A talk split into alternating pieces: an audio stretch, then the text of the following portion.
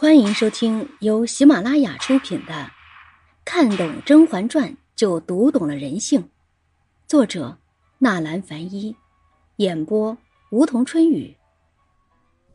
第十一章：为什么说眉庄假孕事件的罪魁祸首并非华妃，而是皇后？假孕事件是眉庄一生的最大转折，在此之前，眉庄意气风发。犹如初露尖尖角的夏荷，安静芬芳，享受四面来风。假孕事件过后，眉庄活着只是为了报复，报复那个将他高傲的头按在烂泥里的人。如果说此前眉庄的端庄贤淑是为了有朝一日能够出人头地，那么此后他的万般忍受，只是为了能给华妃致命一击。华妃授意曹贵人设计让眉庄钻进圈套，固然可恨。可是事情的始作俑者并非华妃，而是后宫之主皇后。华妃是一把明晃晃的刀子，爱和恨从她的脸上都可以一目了然。皇后是绵里藏针，表面上笑嘻嘻，暗地里却极尽阴毒之能事。皇后的过人之处在于，她极谙阴柔之道，借刀杀人是她的特长，而且每每事毕之后，她还摆出一副悲天悯人的慈悲模样。眉庄是什么时候得罪皇后的呢？事情还得从她参加选秀开始说起。在眉庄之前，皇帝看了一批秀女都表示无感，等到眉庄和甄嬛一起出现时。眉庄的端庄大方，让太后萌生好感。太后做主留下眉庄牌子，在这一批入选秀女里面，眉庄是唯一一个由太后钦点的女子。眉庄入宫后，端庄稳重，处处妥帖，很得皇帝欢心。皇帝很快命她学习协理六宫事宜，这就相当于是皇后的徒弟。一个新进宫的妃子就给皇后当徒弟，表面上看是为皇后分担事务，实际就是当皇后的备胎。皇后和华妃这么多年在后宫斗得不亦乐乎，因为两人势均力敌，始终没分出一个高低。现在再来一个沈眉庄，皇后手里的实权明显又被削弱了。况且眉庄的父亲是冀州协领，相当于现在的军区司令，那可是手握重兵、镇守一方的悍将。这样一来，眉庄大有成为第二个华妃的势头。再加上眉庄是太后一眼相中的，皇后宜修明面上没说什么，其实心里肯定也在嘀咕：太后姑姑是不是给我找好了预备役？出进宫时，眉庄就受到皇帝和太后的看重，让他学习处理六宫事宜，这对眉庄来讲是一项难得的殊荣。再加上她本身就是一个心高气傲的女子，一心想尽快出业绩。皇帝提出前朝后宫共克时间、克行节俭时，皇后提出可以将夏天宫里每天例行的绿豆汤。折成现银发给各宫自行处理，这个提议遭到皇帝否定。梅庄随后提出，六宫现有的例菜太过铺张，可以对六宫的例菜进行缩减。他的提议得到皇帝首肯。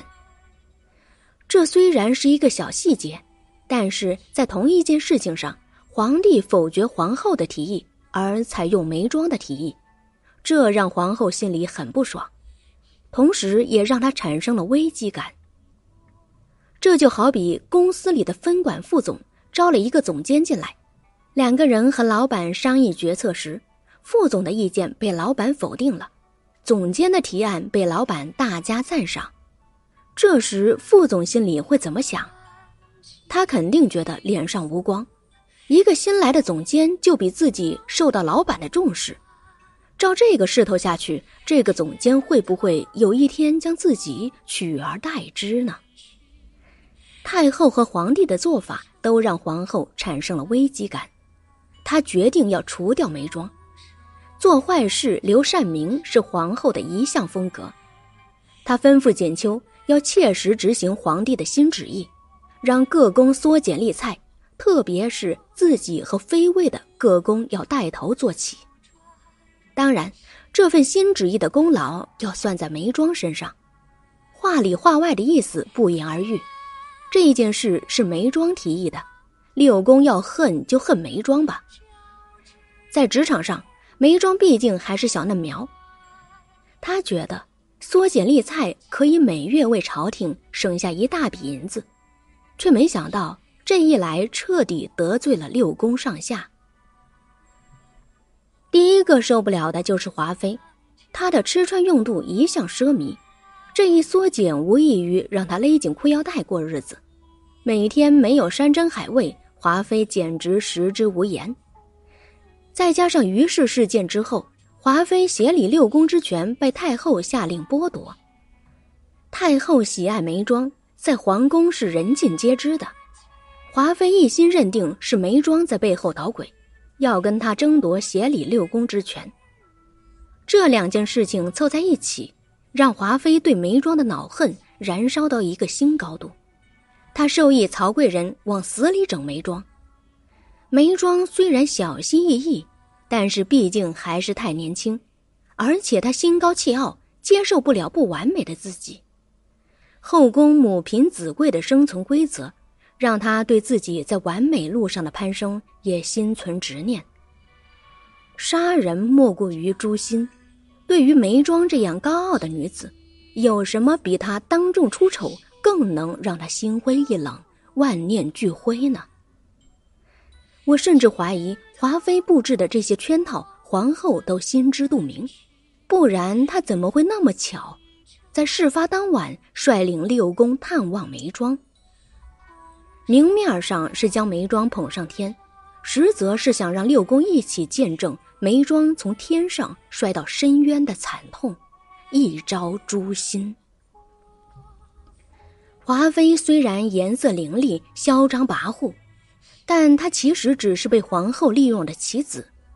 皇后利用她气盛爱妒的性格，凡有坏事，都将她推上台面做恶人。坏事都让华妃做了，恶名都让华妃担了。皇后不用出手，还博得一个仁慈的美名。眉庄假孕失宠后，原本在后宫炙手可热的两大新贵，眉珍组合二失其一，只有甄嬛一人势单力薄。